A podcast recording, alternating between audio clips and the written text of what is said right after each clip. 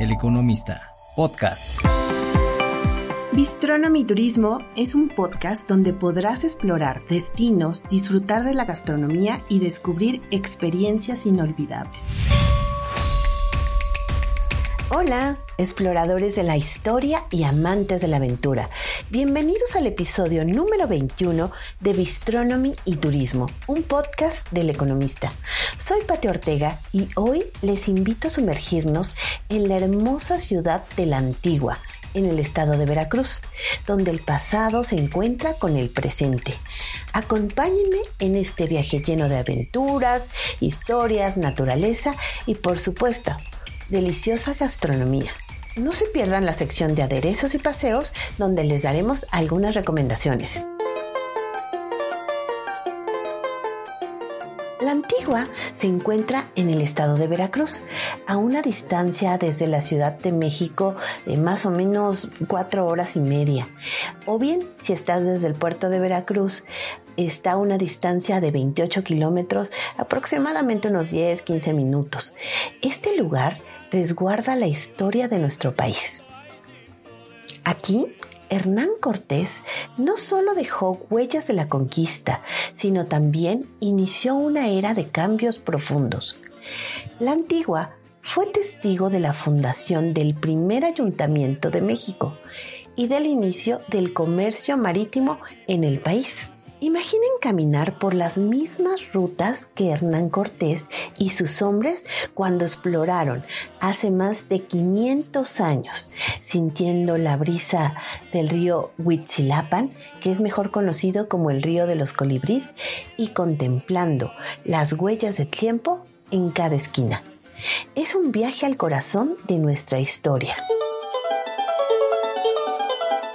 La antigua es un municipio cerca de la costa del Golfo de México, en el estado de Veracruz. Esta región fue una de las primeras zonas exploradas y colonizadas por los españoles en el siglo XVI. Cada sitio cuenta una historia. La casa de Hernán Cortés refleja la arquitectura del estilo colonial español, que a menudo incorpora elementos de la arquitectura mediterránea. Esto incluye techos de tejas, muros de piedra muy gruesos y posiblemente patios internos, que eran comunes en las casas españoles de la época. La casa fue diseñada considerando el clima cálido y húmedo de la región.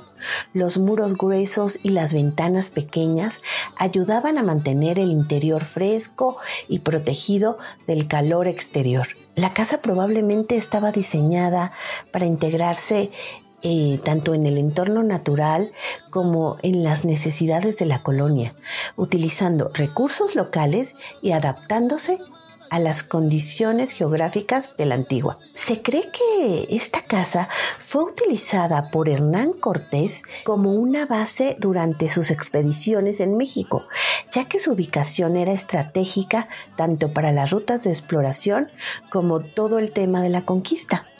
Con el paso del tiempo, la casa ha sufrido deterioro, ha sido objeto de esfuerzos de conservación y de restauración para preservar su importancia histórica.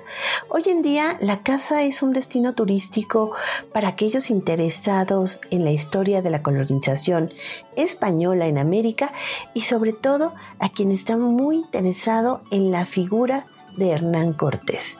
Pero realmente es una belleza, incluso hay muchos espacios instagramables que eso también ayuda a compartir en las redes sociales. La antigua tiene diferentes atractivos turísticos. Por ejemplo, está la ermita de El Rosario, que es un testimonio de la era de evangelización española.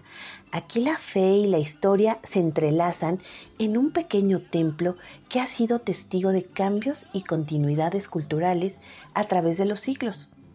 También se encuentra la parroquia del Cristo del Buen Viaje, un lugar de fe y tradición donde los marineros buscaban bendiciones antes de embarcarse en nuevas aventuras.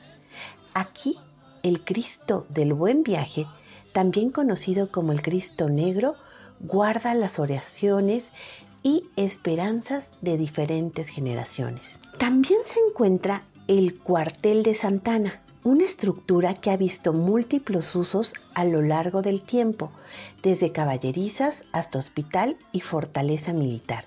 Su historia es un mosaico de los diferentes periodos de México y un imperdible es el conocer el árbol ceiba. Este es un símbolo sagrado para los mayas. Representa la conexión con el cosmos y las raíces de nuestra cultura. Imagínense estar bajo su sombra, sintiendo la fuerza y la pureza que emana de este árbol legendario.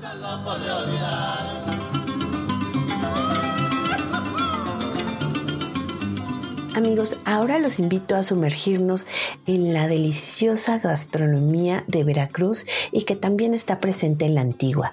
Aquí los sabores del mar y la tierra se fusionan para crear platos únicos. El pescado a la veracruzana, con sus toques de aceituna y alcaparras, es una explosión de sabor en cada bocado.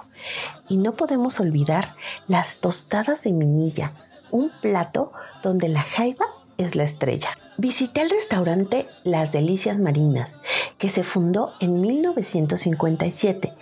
Tiene un menú muy amplio y delicioso.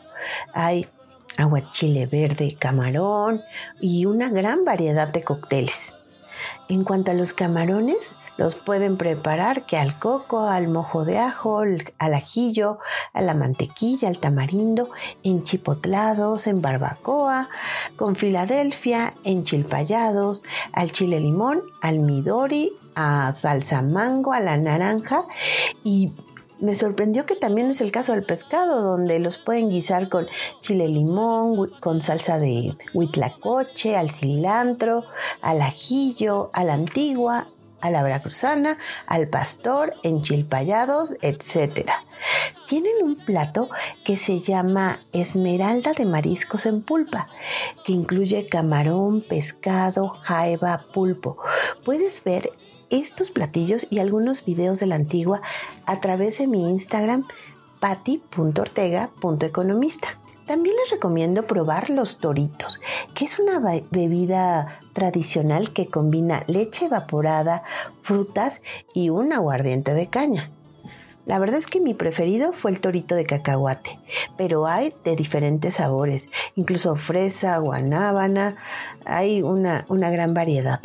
Esta es una verdadera delicia para refrescar el paladar, pero también no hay que exagerar o te puede dar una mareada tremenda. Aderezos y paseos. Para nuevas experiencias a través del Club del Economista, te recomiendo que participes la siguiente semana, ya que habrá boletos para Defendiendo al Cavernícola, que es una obra de teatro que ha sido ovacionada por más de 8 millones de personas en 45 países. Esta comedia es un acercamiento al juego de roles que se establecen en la sociedad entre hombres y mujeres y que se producen desde la familia. César Bono celebra 21 años de esta puesta en escena. Se realiza en el nuevo Teatro Libanés, al sur de la Ciudad de México. También habrá boletos para el musical Siete veces Adiós, donde participan eh, Natalia Telles, Vince Miranda y César Enríquez. La historia es contada por L'amour, una personificación del amor que nos representa a todos. Es quien narra nuestra historia, haciendo la conexión entre la historia de amor y los músicos quienes se inspiran en esta pareja para crear sus canciones. Está en el Teatro Ramiro Jiménez. También habrá boletos para la obra Las mujeres son de Venus y los hombres ni madres Participan Alexis Ayala y Cintia Paricio. Esta comedia nos lleva a entender la lógica femenina por medio de diferentes situaciones en las que nos identificaremos plenamente. Así que visita el sitio clubeleconomista.mx. Recuerda que ser suscriptor te trae grandes beneficios, además de siempre estar informado con lo mejor de la economía, los negocios y los mercados. Ahora en el ámbito culinario les quiero contar que el tizoncito me invitó a conocer el reto en el tizoncito para el 2024. En colaboración con nutricionistas diseñaron un calendario de 20 comidas saludables con la finalidad de que los comensales podamos cumplir nuestros propósitos de año nuevo, que por lo regular siempre es quiero adelgazar.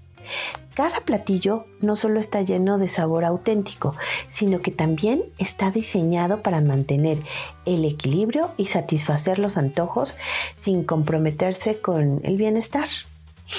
Hay desde opciones vegetarianas como el alambre vegetariano hasta opciones eh, con proteínas como el nopalazo con pollo.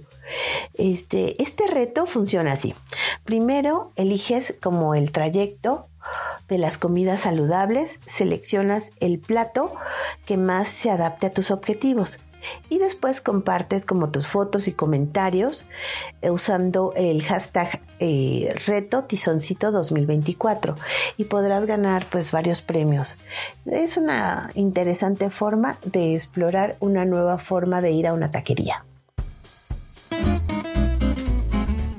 Comunidad. Muchas gracias por comunicarse conmigo. Me encanta recibir sus mensajes. Muchas gracias a todos los que se tomaron el tiempo y me enviaron felicitaciones por mi cumpleaños. Mil gracias por ese cariño que se ha desarrollado en esta maravillosa comunidad. Gracias por las bendiciones y todos los mensajes que me escribieron. Ahora Vamos con las felicitaciones de los cumpleañeros. A mi hermano Alejandro Ortega, a Blanca Rosa González, Marta Cecilia Rocha, Alberto Aguirre, Guillermina Pérez, René Prado, Lorena García, muchas felicidades y que se cumplan todos sus deseos. Les envío un gran, gran abrazo escríbanme qué quieren saber, de qué quieren que platiquemos en el siguiente podcast. Si tienen alguna duda o quieren dejar un comentario, escríbanme al correo electrónico podcastbistronomiturismo.com o en Spotify pueden dejar sus mensajes. Este podcast lo puedes encontrar en eleconomista.com.mx y está disponible en plataformas. Y hemos llegado al final de este episodio. La antigua es un tapiz tejido de historias, sabores y tradiciones.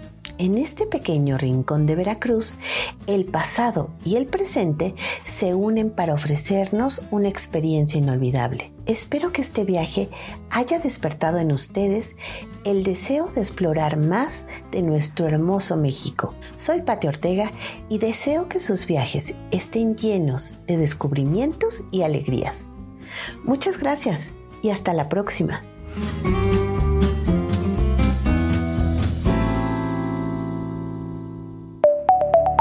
El Economista, podcast.